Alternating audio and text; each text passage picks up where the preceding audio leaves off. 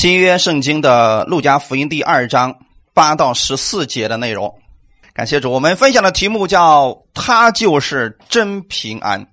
在伯利恒之野地有牧羊的人，夜间按着更次看守羊群，有主的使者站在他们旁边，主的荣光四面照着他们，牧羊的人就甚惧怕。那天使对他们说：“不要惧怕，我报给你们大喜的信息。”是关乎万民的，因今天在大卫的城里为你们生了救主，就是主基督。你们要看见一个婴孩包着布卧在马槽里，那就是记号了。忽然一大队天兵同那天使赞美神说：“在至高之处荣耀归于神，在地上平安归于他所喜悦的人。”阿门。我们一起先来做一个祷告，天父，我们感谢赞美你。谢谢你在这样一个特殊的日子当中来赐下这样的话语，让我们在这样的话语当中，我们再次默想耶稣，你来到这个世界上是为了要救赎我，更是为了要把你的平安要赐给我。就在今天这个时刻当中，圣灵在我们里边每一个人的里边，让我们再次想起在两千年前的那一个晚上，耶稣你降生了，为我的罪而来，为我的罪而死，救赎了我的生命。主，今天在这个时刻当中，我们再次来回想耶稣，你给我们每一个人的恩典。今天这个时间当中，完全交给你带领我们每一个弟兄姊妹，使我们都能够满满的有所得着。一切荣耀都归给你，奉主耶稣的名祷告，阿门。感谢主，今天我们是圣诞节，祝大家圣诞快乐。耶稣就是真平安，阿门。不管你是信不信耶稣的人，你都离不开平安。开车的人需要平安吗？需要。上班的人呢？在家做干活的人呢？需要。啊，以前的时候做过一段时间保险，有人说了，这个世界上实在是太危险了。啊，你像这个经常有车祸，坐飞机也危险，坐轮船也危险，总之太危险了，我就待在家里边吧。你知道后来那个人出什么事了吗？有一架飞机从天上掉下来，正好砸在他家楼顶。他家住在六楼嘛，正好砸他楼顶，结果那个人被砸死了。请问有平安吗？是不是无论你信不信耶稣，你都需要平安？所以今天晚上被称为是平安夜。为什么是平安夜呢？因为平安之王来了，平安之王降生了，哈利路亚！他的到来，把他的平安就赐给了我们。很多人以为平安就是什么事都没有，啊，一帆风顺的，这叫平安。其实这是世人所理解的平安，在我们主耶稣的眼里边，什么是平安呢？在你无论遇到什么事情的时候，你都有平安在心里边你们知道那种泰山崩于前而不动摇的那种人是什么样子吗？其实如果没有平安，他做不到这一点的。那么世界上有一个人，他的名字叫耶稣。你会发现，他遇到任何事情的时候，他没有惊慌、害怕、失措。为什么会这个样子呢？他里边拥有平安。所以，平安不单单是指风平浪静、一帆风顺。在圣经当中，耶稣给我们所看见的平安，就是当他遇到狂风巨浪的时候，他仍然能有平安在他里边。有一次，耶稣带着门徒们要过加利利海的时候，突然天就变了，一下子大风就刮过去了，海上起了巨大的风浪。在这种情况下，门徒们失去了平安，所以他们很害怕。最后有一个门徒就拍醒了耶稣，说：“夫子啊，赶快醒醒吧，我们要丧命了，你不顾吗？是不是失去平安了？你会发现，当我们失去平安的时候，我们里边就开始乱，就开始害怕，就产生了。但是耶稣醒来之后，他并没有惧怕，在他心里边，他一直都有神的平安。阿门。所以他怎么做的呢？他起来之后住了吧。静了吧？你们能思想一下，特别是这段经文，我建议你们回去常常去默想它。十几个门徒都吓成那个样子，而耶稣的里边却拥有了平安。当他拥有平安的时候，他的为人处事以及他的言语都变得不一样了，是不是弟兄姊妹？所以我期待你们能够去默想这段经文，你就思想一下那段经文里边耶稣所拥有的平安到底是什么样子的。因为耶稣他本身就是平安之王，你不要说耶稣有能力平静风和海，即便我们有时候有一些能力去处理一些事可是我们看到的时候，我们依然会惧怕，对不对？但是我们知道，耶稣他无论遇到什么事情，他里面总是有平安的。他最后科西玛尼园的时候，当耶稣祷告汗如血滴落在地上的时候，他仍然有平安。是不是弟兄姊妹？在那样一个环境当中，门徒们他知道，很快门徒们都要离开而去，他也知道很快天父也要离开他。那个时候该失去平安了吧？可是他仍然有平安在里边，弟兄姊妹，因为他知道他即将完成人类的救赎计划，他即将把天父一直以来想做的事情就要成就了，所以他仍然是有平安的。哈利路亚！而且他知道，当他死死的时候，他就能够将死亡彻底的击败了。所以那个时候他在十字架上说成了，是因为他里边已经有了这种平安在里边了。耶稣就是平安的本身，所以弟兄姊妹，绝对不是你挂一个平安符，那个符是没用的，重点是前面那个平安。开车的人，很多人的车的前面都有一个吊坠，写着什么？出入平安。但弟兄姊妹，如果没有神的保守，你就是把整个车里面都占有这个东西，有用吗？没有用。所以你要先知道平安从哪里来的，平安是从我们的耶稣基督而来的。哈利路亚！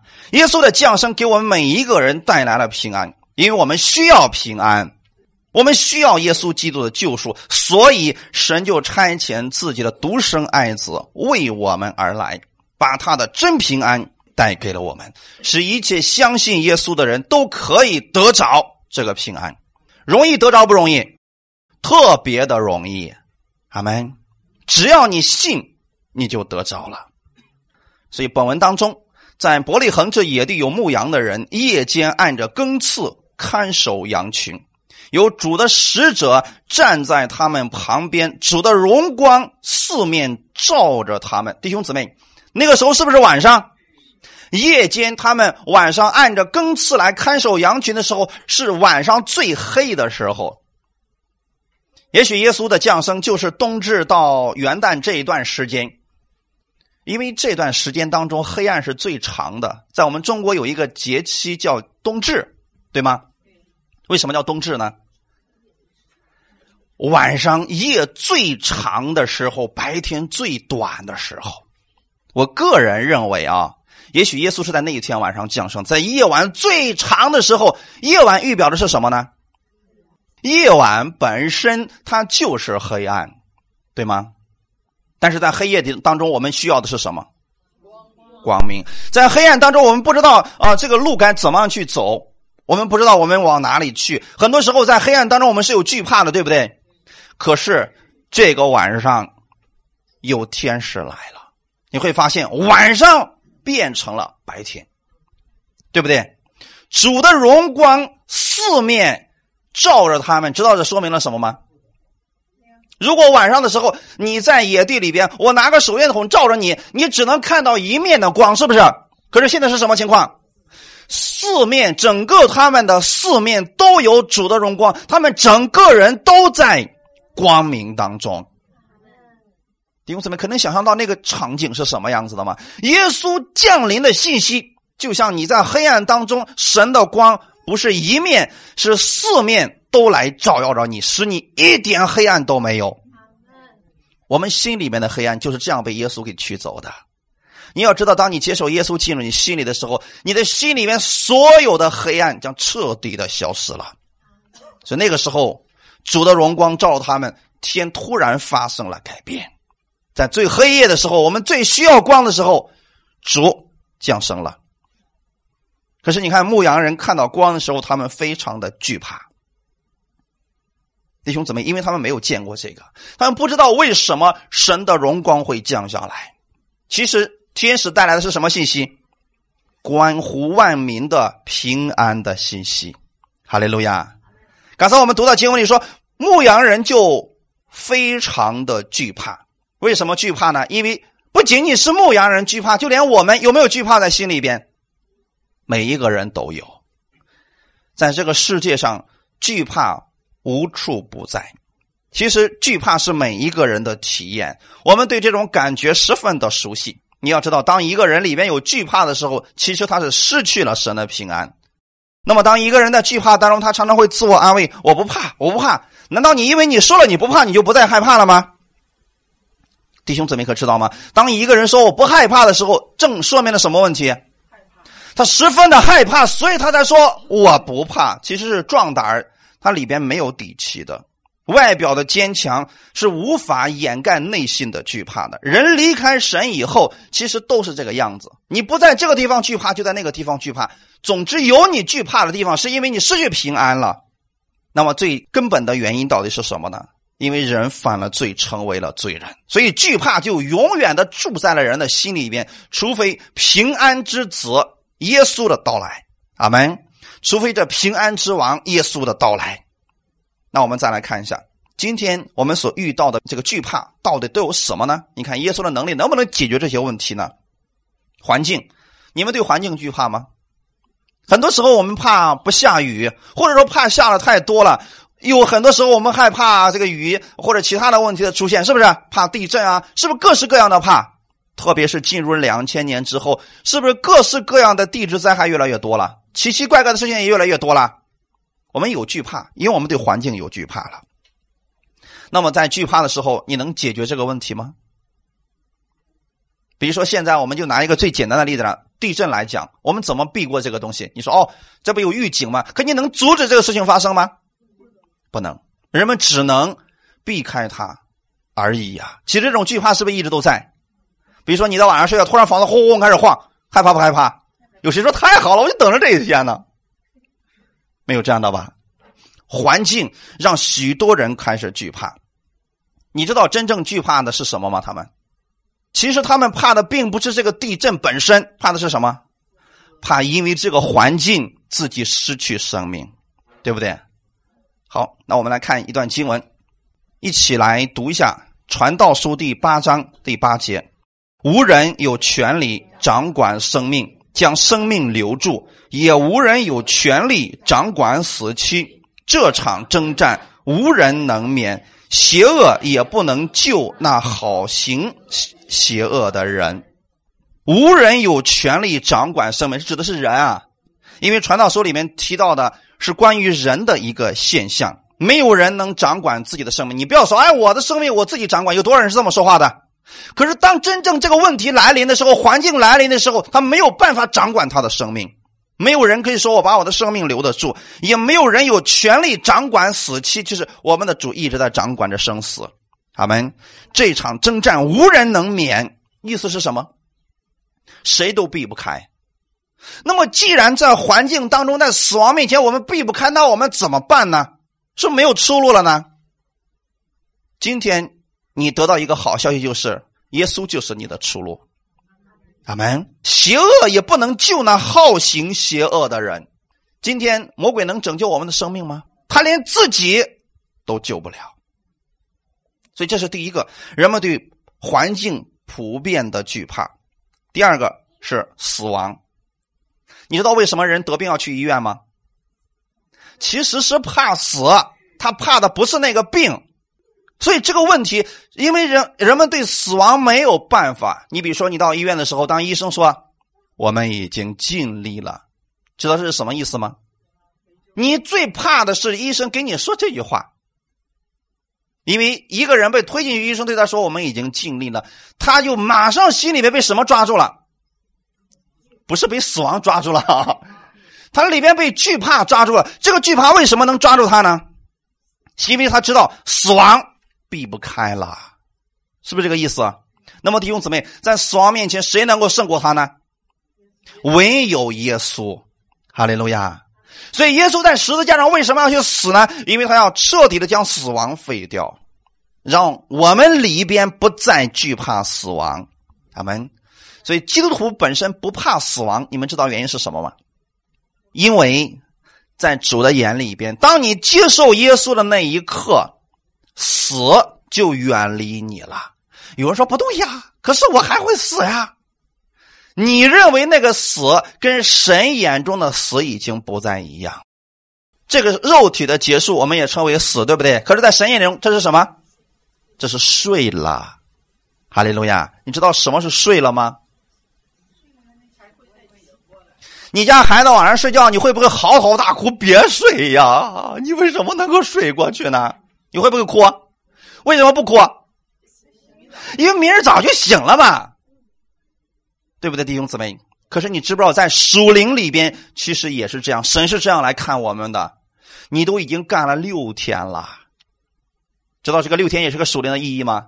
你在这世上已经干了一辈子了，你该歇一歇了，所以你这个肉体也结束了，也休息了。然后等你再醒过来的时候，知道发生什么事情了吗？毛毛虫变成蝴蝶了，整个生命被更新了，好没？如果你想的是这个样子，我还怕死吗？有很多人就很期待了，是不是？哎呀，啥时候我这毛毛虫一样变成一只蝴蝶呀？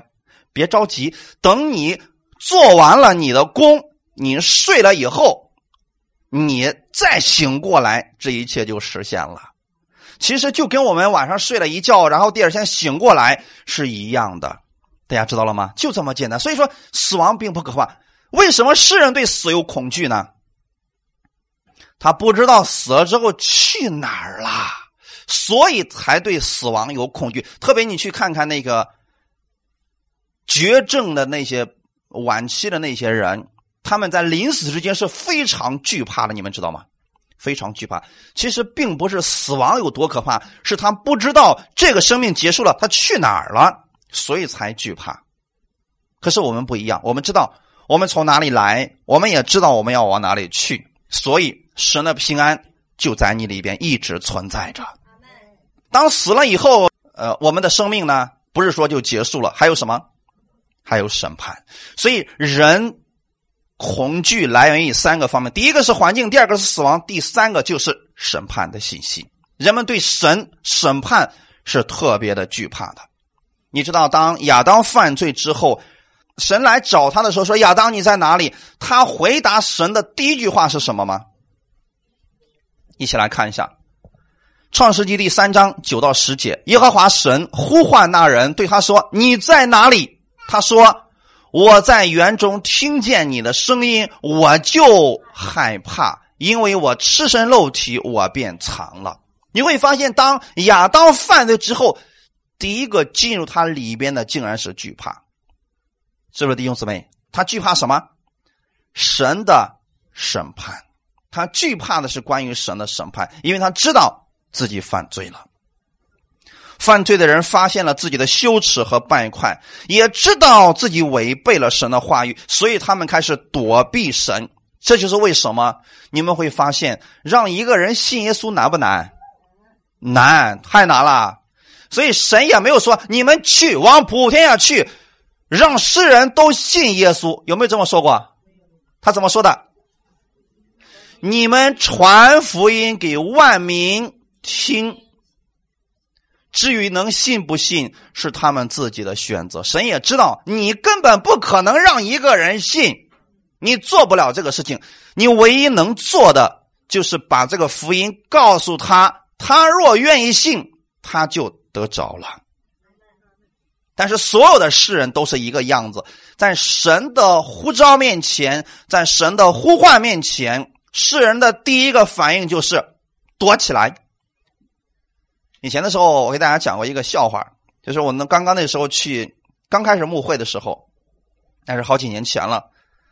当时我给我们教会那个看守的那个老奶奶就在聊天的时候，我就发现一个问题：教会的门从来不锁。你会发现我们家里是不是有防盗门？有的一层，有的两层，是吧？家里锁的可严实了。可是我们的教会呢，从来就不锁门。有一次，我就问他，我说：“我说奶奶呀，你出去，你为啥不锁教会的大门呢？因为当时的教会是在马路上，因为来来回回的人呐，车的特别多，他就不锁门就走了，去买菜就去买了。我说你出去，你都不怕有人进来把东西给偷走了呀？因为那时候我刚进入教会，还不懂这些嘛。当时那个看守教会的老奶奶给我说了一句话，她说啊，你不知道啊，其实啊。”小偷都不愿意进这里边来呀！我说为什么？他说：“哎，我们请人都请不进来呢，更别说人会进来这儿光顾个啥了。他们他们不都愿意都不愿意进来了。他小偷他也知道这里边有神，他不敢随便进来的。所以你会发现，在神的面前，人是不是有个惧怕的心？人有本能的惧怕，就是对神有个惧怕。但是假的呢？如果是假神呢，大家都乐意去。你会发现没事吧？你说大家一块去拜那个什么什么娘娘吧，哎，没事你叫他都特别容易去。你会发现另外一个属灵的事实就是，你说你跟我一块去信耶稣吧，人总有一万个理由不来。但是去拜假神呢，没事行，有时间可以去，他就去了。其实这就是属灵里边的事情。我们里边对神有惧怕，其实是怕什么？怕神的审判。他知道这位神知道人的一切，所以本能的时候，他对神有一种排斥，就是我要躲起来，我不能离这个神太近。所以越是真神，人越惧怕，是因为人对神本能有一种误解在里面。我们被魔鬼骗了很多年，你们知道吗？马丁路德说了一句话，他就是来描述。亚当躲避神的这个事情，马丁路德说：“其实这就是人如影相随的地狱。我们看到异教当中的偶像，都以凶神恶煞的面目出现，折射出人对神敬畏的那种心理。是不是有很多宗教，他们那个神看起来特别害怕？那个是不是人造出来的东西？你比想想看，人为什么能造出那样的一个神出来呢？”没错，他本身对真神有一种惧怕，所以他以为那个神就是啊，那个叫什么青面獠牙，所以他把那个自己心里的那个惧怕，就把它画出来，最后造成了这么一个神，是不是？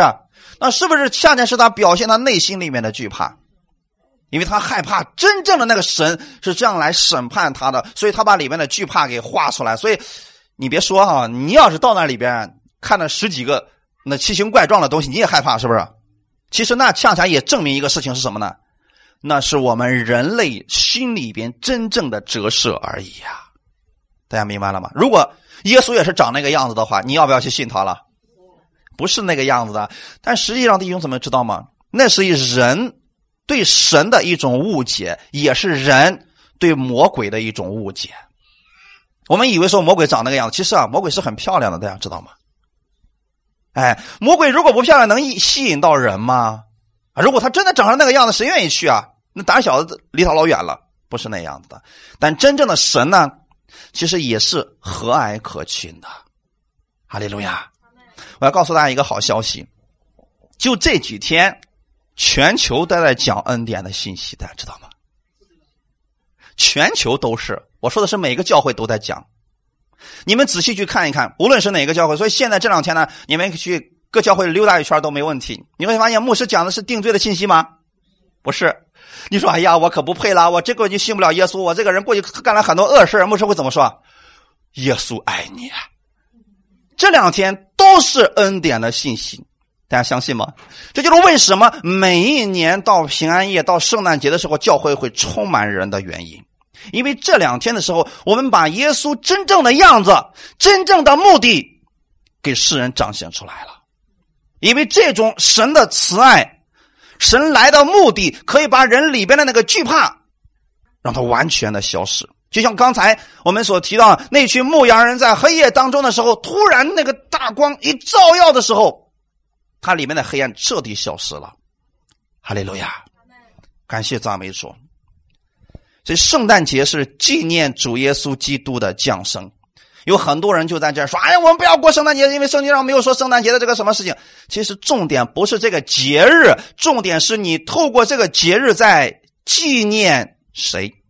阿门，这是重要的。如果我们把圣诞节非得过成圣诞老人的话，那就出问题了，弟兄姊妹。耶稣老不老？哎，这就对了。所以我们很庆幸的是，耶稣在三十三岁就死了。如果耶稣活到三百岁，我们就没希望了。我们可能有人问：耶稣就是那个样子的，哎呀，全头发胡子全都白了。其实耶稣是很年轻的。我们将来要去的那个国是一个年轻的国度。那么好，我们再来看一下，一呃，圣诞节是纪念主耶稣的降生。我们纪念他做什么呢？他为我们做了赎罪祭。阿门。他是为我们的罪而来的。也是为了救赎我们而来的，而我们现在纪念耶稣的目的是为了什么？你们已经信了的人，为什么纪念圣诞节？纪念第一个是他已经解决了我们罪的问题；纪念他的第二个，期待着耶稣第二次的再来。哈利路亚！第一次的时候，他是以卑微的身份降生，以一个婴孩卧在马槽里边；第二次呢，他是以荣耀来降临的。启示录的第一章第七节，我们一起来读一下。看呐，他驾云降临，众目要看见他，连刺他的人也要看见他，地上的万族都要因他哀哭。这话是真实的。阿门。为什么圣经上要这么说？有些人看见耶稣就开始啊，非常的高兴；有些人看见耶稣开始哀哭。为什么？信的人对我们来讲，这是一个好的事情，对吧？对于不信的人呢，后悔呀，悔的肠子都青了。原来我看不起的那个人说的竟然是真的，我最瞧不起的那些基督徒，天在里面叨叨的那个竟然是真的，来不及了，一切都结束了。再看段经文，《路加福音》的二十一章二十五到二十八节，我们一起来读一下。日月星辰要显出异兆，地上的邦国也有困苦，因海中的波浪的响声就惶惶不定，天势都要震动。人想起来那将要临到世界的事儿，就吓得魂不附体。那时他们要看见人子有能力、有大荣耀驾云降临。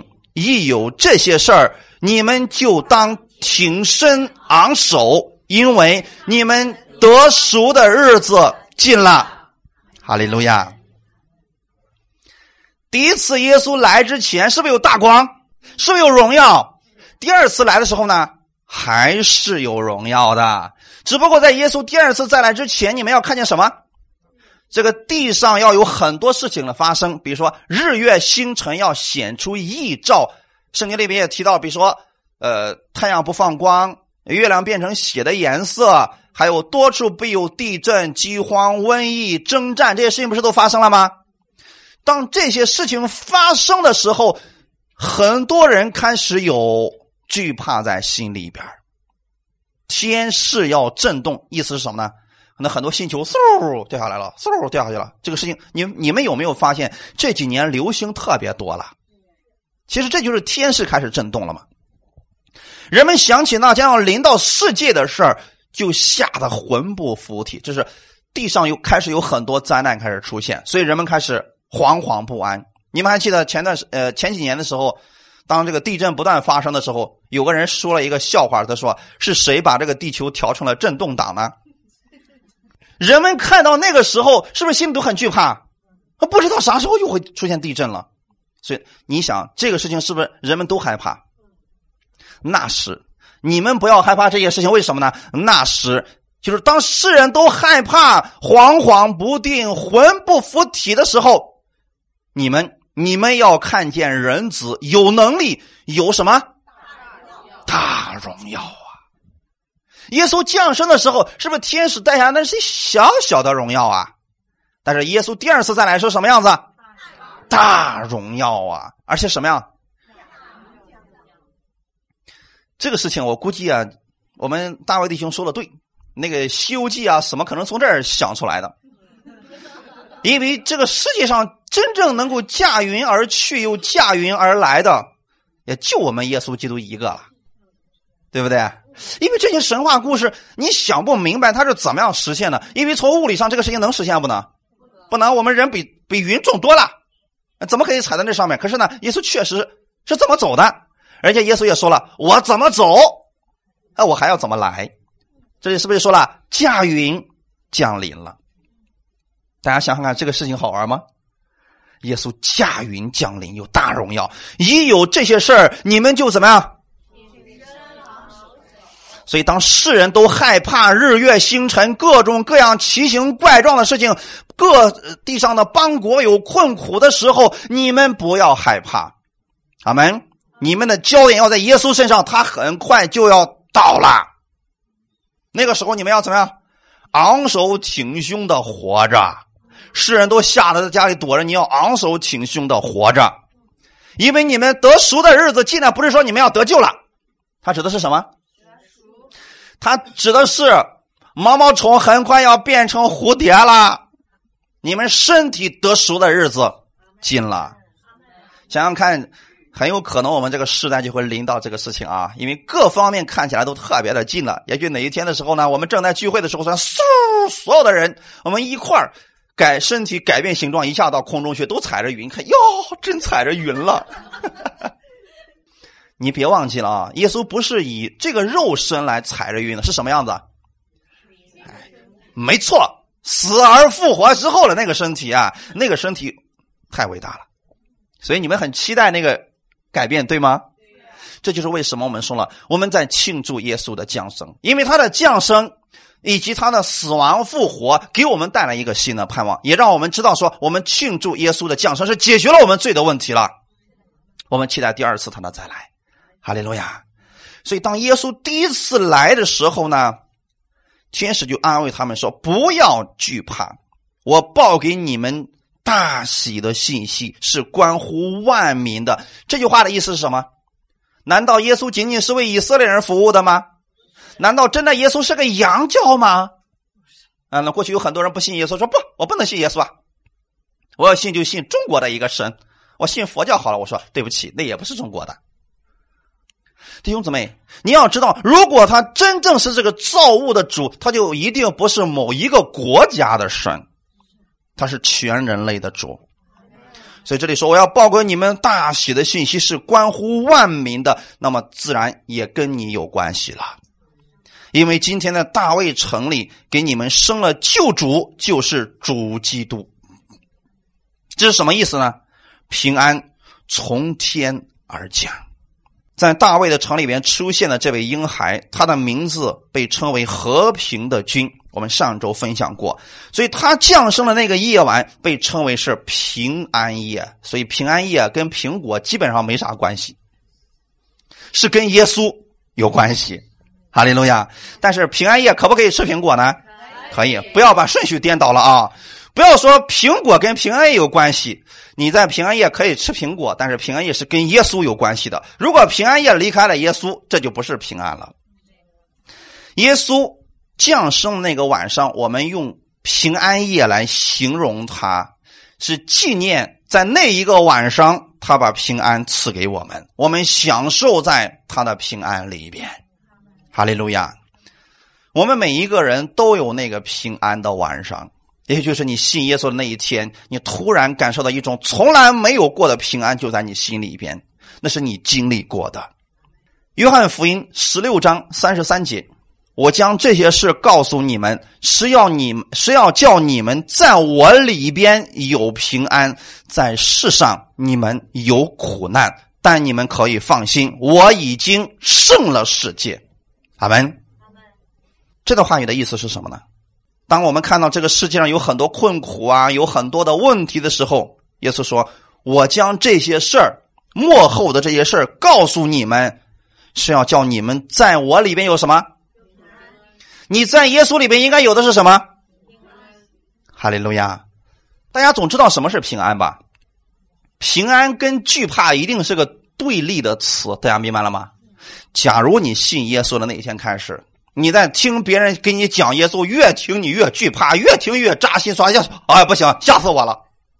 那你听的一定不是关于耶稣的信息，而这个讲台是要讲关于耶稣基督的信息。他的意思是什么呢？神要借着耶稣把平安赐给我们，所以我们讲道，道就是耶稣基督。阿门。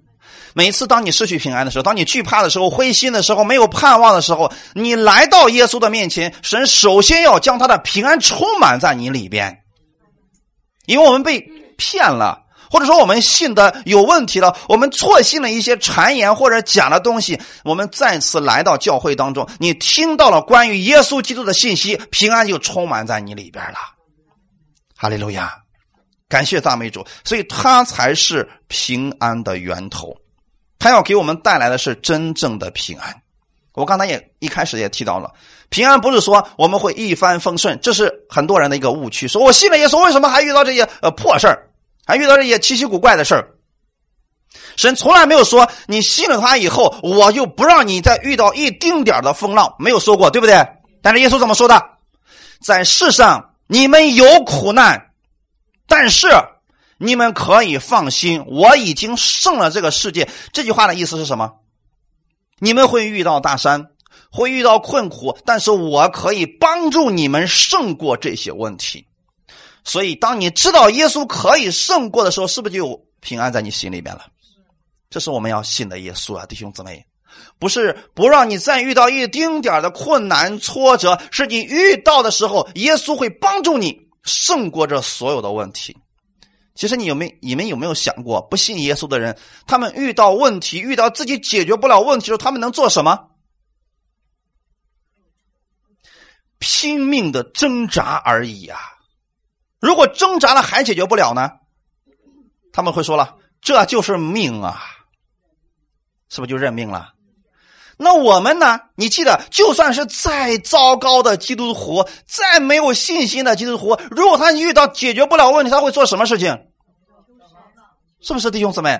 他至少他会向神来祷告，他还有一个可以依靠的对象啊。那你们知道，其实世人对耶稣有多么的期待？他只是不知道耶稣这么好的一个神，他把耶稣想的跟其他神一样青面獠牙的，呃，总是来收拾他的那个神。其实过去的时候，我没有信耶稣的时候，我也遇到过很多困难。你知道我遇到困难我解决不了的时候，我做什么事情吗？我往地上一跪。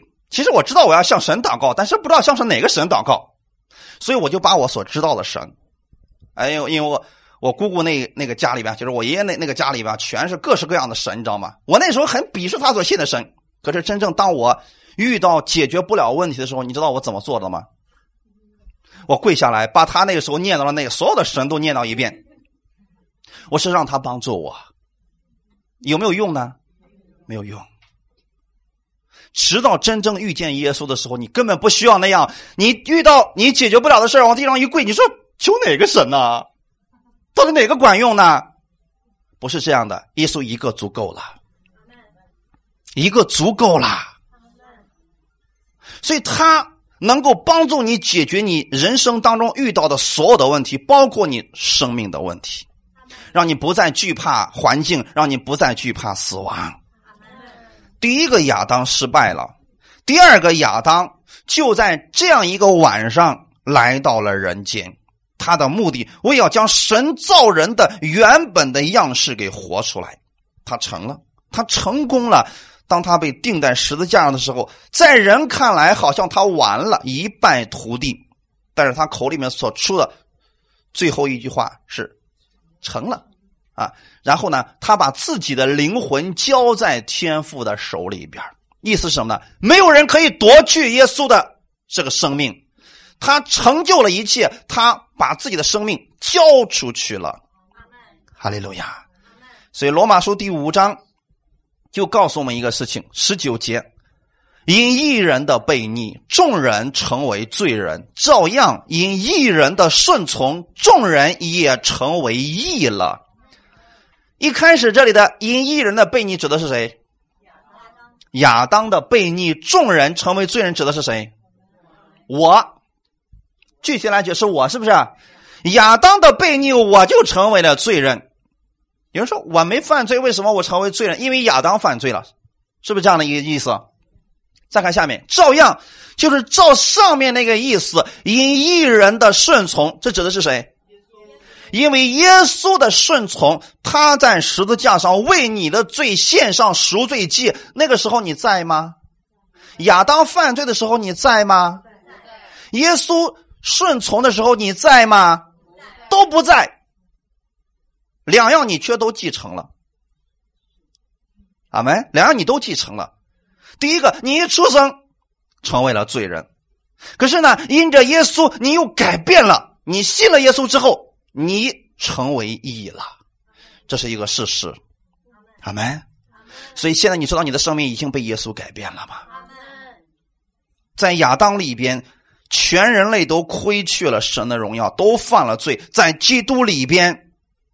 神把自己的荣耀全部给了相信他的那个人，把义加给一切相信的人。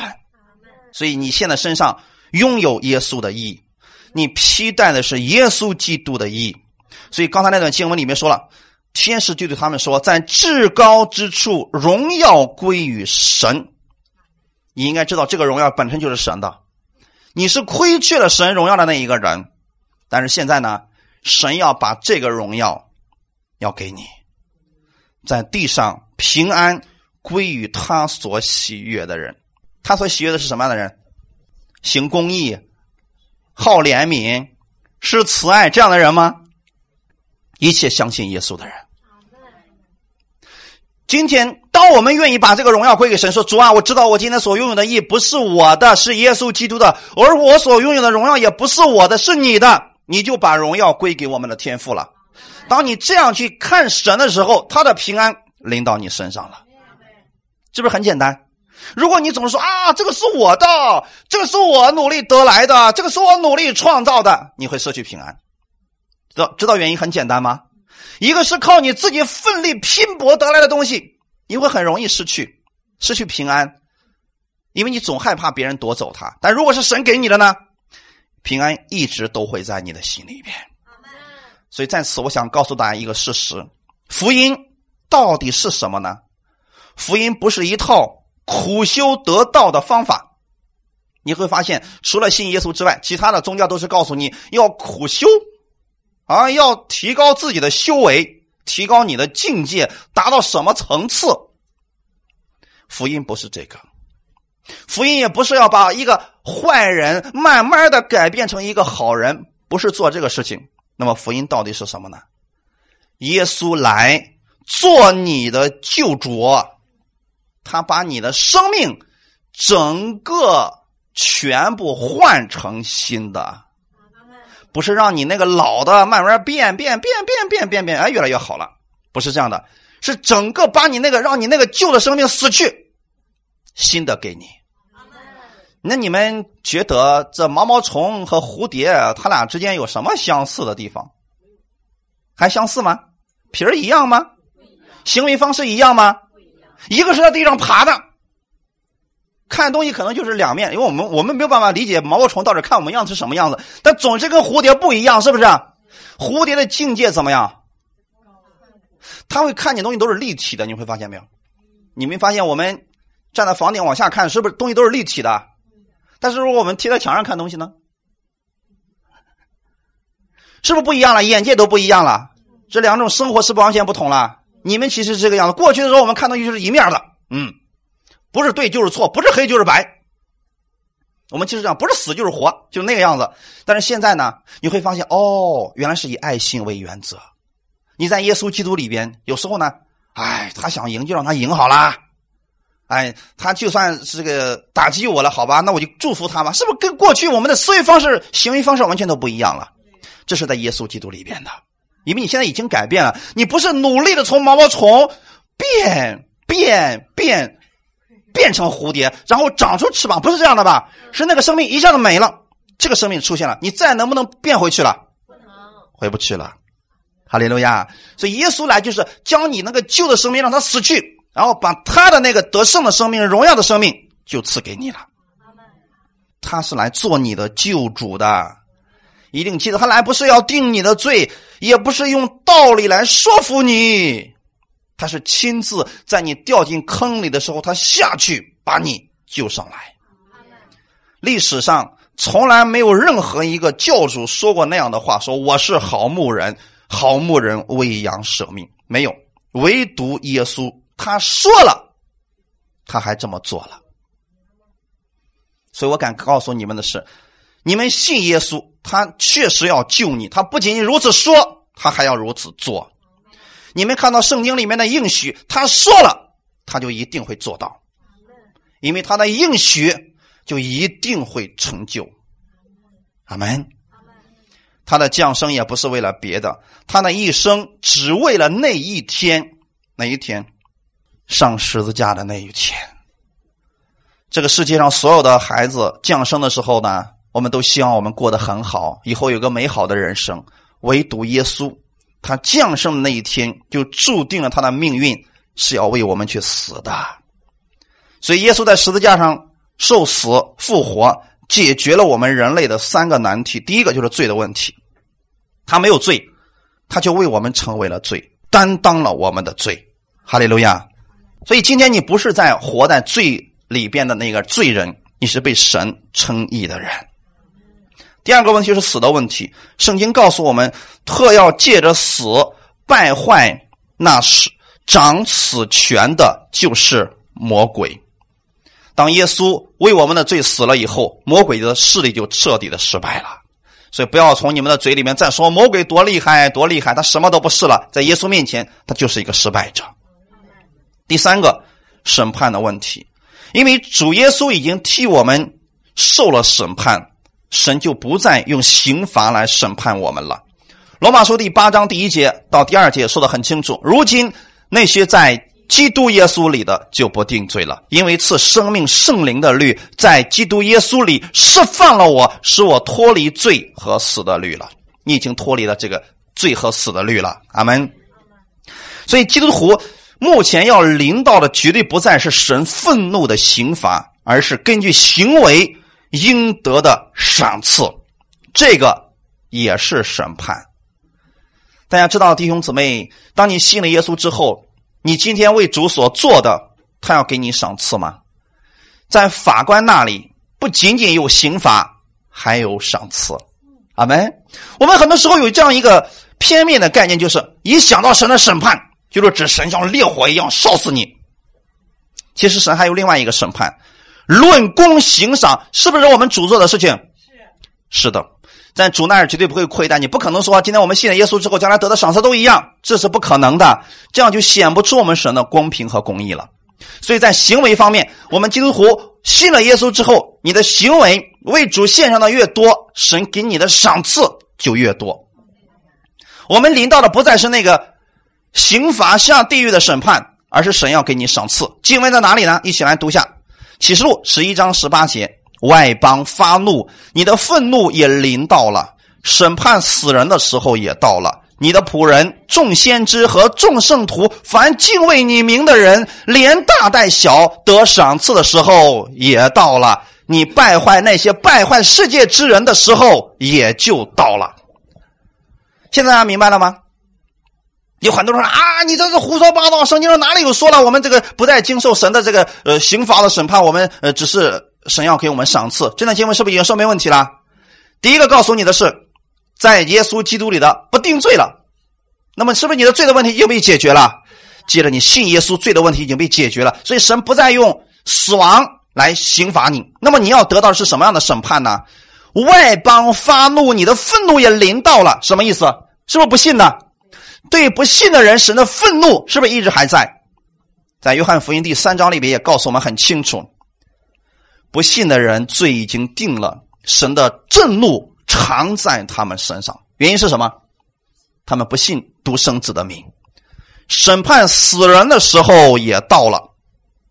这这里所说的死人，其实就是不信的啊，弟兄姊妹，是不是审判的时候也到了？那么对死人怎么审判？